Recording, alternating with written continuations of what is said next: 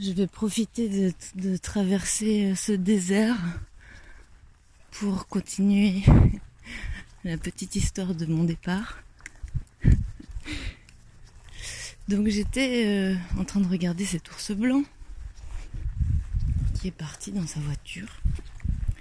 Et 100 mètres plus loin, prochain petit carrefour, j'ai vu ce chien arriver avec son maître. J'ai regardé son maître et je me suis rappelé de lui. Il était à l'école primaire avec moi, il était un peu plus âgé, mais je me souvenais de son visage. Et c'était très rigolo. On est parti ensemble euh, avec le chien, il faisait la promenade de l'ours blanc.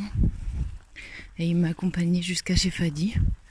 On a longuement discuté sur les, 30 années passées. C'était, c'était très chouette. Une belle rencontre. Et donc on était dimanche 10 euh, octobre. J'avais fermé, fermé la porte de mon appartement du centre-ville le vendredi 8 dans la soirée. J'habite à environ 6 km de la frontière. Et deux jours plus tard, j'avais toujours pas quitté la Suisse. J'ai toujours dit qu'il y avait de la colle à Genève. Et ceci confirme cela. Mais j'étais très contente, j'avais passé des très beaux moments. Et tout compte fait, j'étais pas spécialement pressée.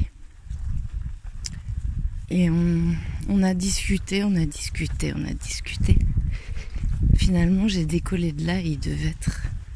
Oui, il était 13h41. Je me rappelle avoir regardé ma montre. Et je suis partie d'un pas décidé. J'avais prévu d'aller jusqu'à Charlie. Charlie, un petit, un petit village à 16 km chez l'ami d'une amie de Anne qui a fait ce chemin il y a sept ans en arrière et qui m'en a dit tellement de bien que ça m'a ça m'a donné énormément d'envie de le faire. Il faut savoir que Anne vient du Valais et que c'est une grande marcheuse. Donc elle, elle faisait je sais plus, je pense entre 25 et 30 km par jour. Et elle a mis deux mois et demi. je compte, je compte. Et elle a, elle a surnommé le chemin de Compostelle le chemin de l'amour. Ça m'a fait très plaisir. Et donc à 14h41, je quittais Evorde, tel un sapin de Noël, sachant que euh, je devais rejoindre le chemin vers Compusière. Et euh, voilà, je me suis mise en marche. Normal. J'ai dû m'arrêter sur euh, un ou deux bancs quand même. Je sais plus très bien.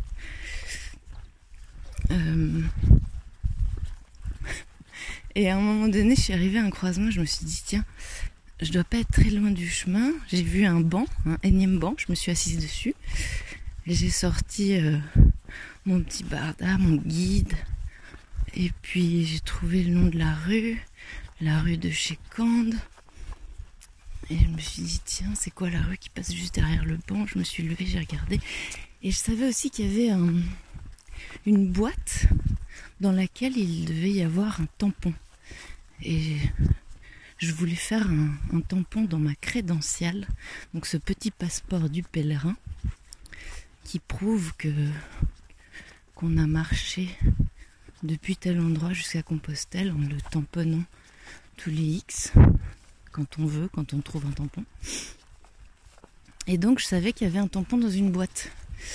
Mais je savais pas où, elle était. Il me semblait qu'elle était plutôt vers Bardonnay. Et donc je me lève de mon banc, je regarde le, nom de la rue qui passait juste derrière moi. Et c'était la rue de Chécande.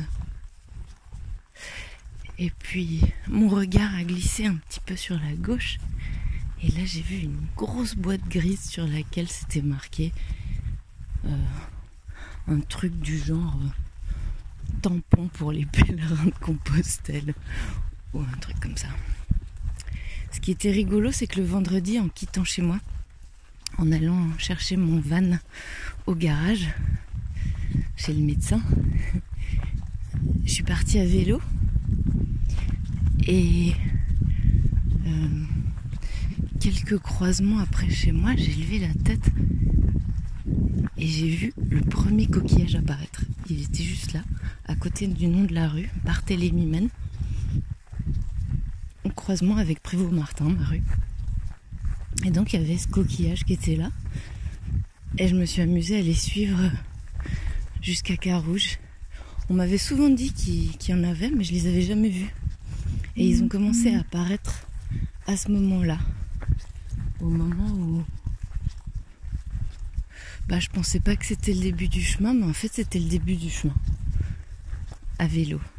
Et c'était génial de, les suivre.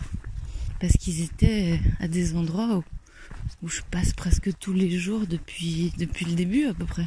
J'ai grandi aux alentours de Carouge. Et donc voilà. Et là j'étais à Charot et j'arrivais enfin sur le chemin. Alors j'ai mis le petit tampon là sur mon sur ma petite crédentiale.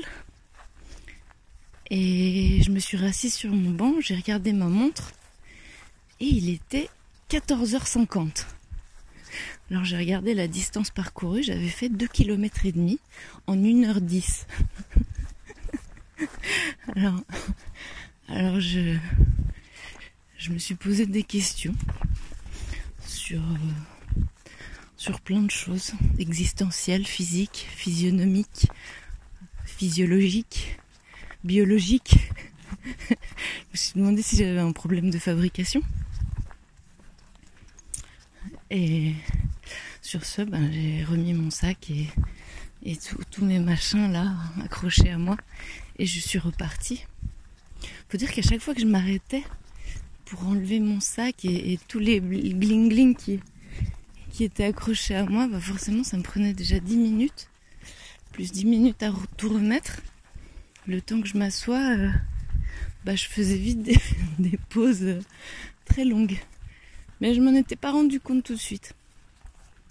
Et donc ce jour-là, j'ai marché, j'ai passé la frontière euh, sur un petit chemin de randonnée, j'ai traversé une, toute petite rivière. Euh, et j'étais étonnée, il n'y avait, pas de, avait pas de douane en fait, il y avait rien. C'était une de, mes questions, vu la situation actuelle. Est-ce que ça allait être compliqué de passer? Bah non. Et, et j'ai marché comme ça jusqu'à Nédan. Je suis arrivée à Nédan. Ah oui, je m'étais arrêtée pour manger. Finalement, j'avais pas pris euh, le Tupperware entier. J'avais décidé d'utiliser ma ma gamelle. Toute une histoire cette gamelle. J'ai cherché cette gamelle euh, un peu passivement et puis finalement activement. Et je suis tombée dessus d'une manière très jolie. Je suis allée au marché aux puces et je m'étais dit qu'il fallait que je trouve euh, ces gamelles de l'armée, mais je savais pas à quoi elles ressemblaient. Et moi, dans ma tête, j'avais l'idée d'une espèce de poêle avec euh, une assiette comme couvercle que je puisse refermer pour, euh, pour pouvoir faire des crêpes. Je sais pas très bien pourquoi j'ai cette obsession avec la possibilité de faire des crêpes. Je crois que je pensais farine, eau et un peu de gras. Je me disais, ça, ça doit être facile à trouver, je sais pas. Et donc euh, j'ai trouvé une gamelle de l'armée. Je ne sais pas par quel miracle. Et en fait les gamelles de l'armée c'est plutôt des espèces de de des cylindres très hauts hein, qui ont deux étages avec un couvercle qui ne tient pas tout seul très légère. Mais je l'ai prise en me disant, ben voilà, si je trouve rien d'autre, ce sera ça. Faut dire que c'était mercredi et je partais vendredi. Et puis, je continue à marcher. Je l'avais mis dans mon panier. Et là, il y a un monsieur qui était assis sur le banc qui m'a dit Mais vous allez où avec cette gamelle? Et alors, on a commencé à discuter. Je lui ai dit que j'allais faire une longue marche. On parlait, on parlait. Il m'a parlé de son ex-petite amie, de, de, quoi il m'a parlé plein de choses. C'était très, très touchant. Et tout d'un coup, il m'a dit bah, Regardez ce que j'ai là. Et en fait, il avait le stand qui était juste en face du banc où il était assis.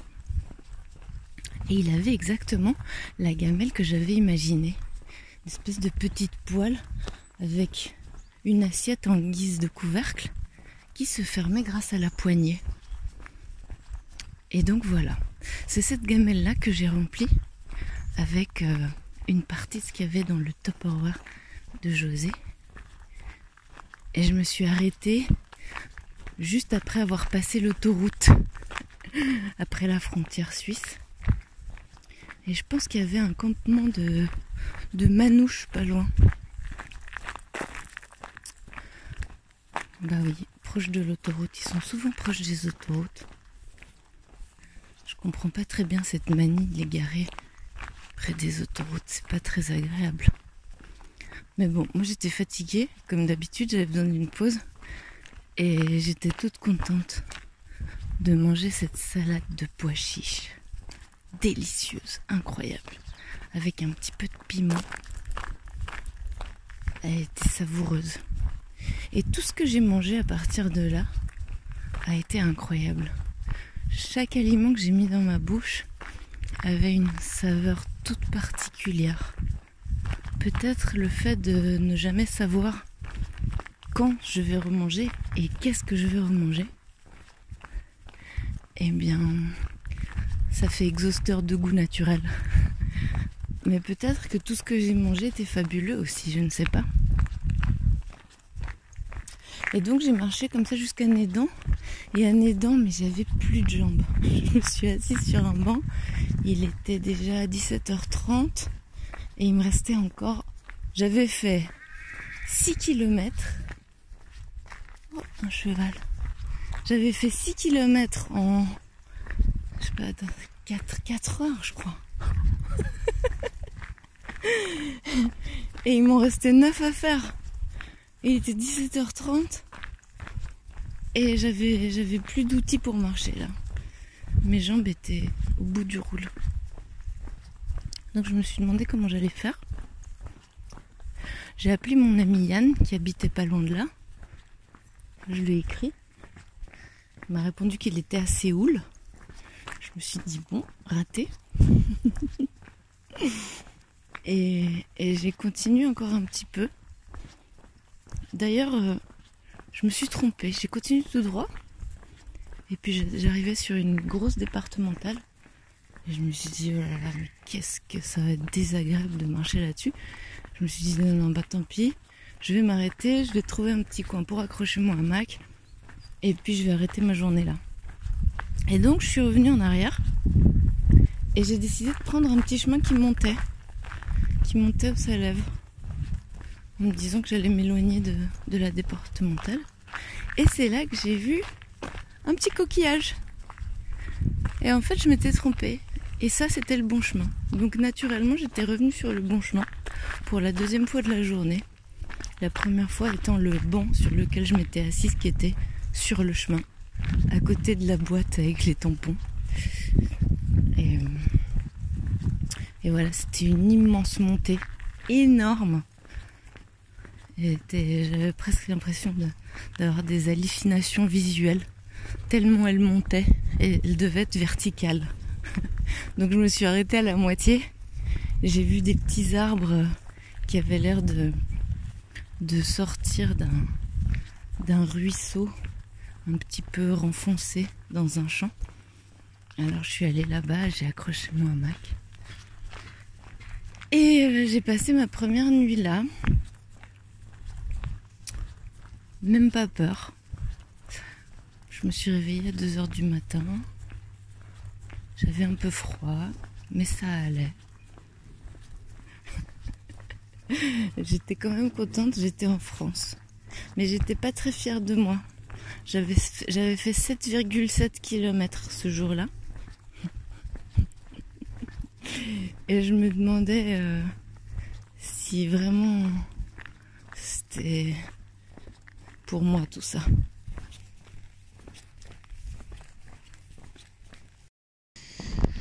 Il est 2 heures du matin. Je me réveille au bord de cette petite rivière qui coule à côté de moi. Et je regarde la température. Je comprends pas parce que quand je me suis endormie vers 10 heures, il faisait, il faisait 8 degrés. Et là maintenant, 4 heures plus tard, il fait 11 degrés. Enfin, il y a peut-être quelque chose qui cloche dans mon téléphone aussi, je ne sais pas. J'ai un peu froid aux pieds, mais ça va. Je glisse un peu parce que mon hamac petit peu de travers. Alors régulièrement je remonte. Je remonte dans mon hamac. Deux heures. 3, 4, 5, 6, 7. Allez, encore 5 heures, ça serait bien. Mais j'ai plus sommeil là. Je pourrais repartir direct. Je sais pas si marcher de nuit comme ça, ce serait. Ça me donne pas très envie. Je préfère rester au chaud emballé. Bon, je vais essayer de me rendormir.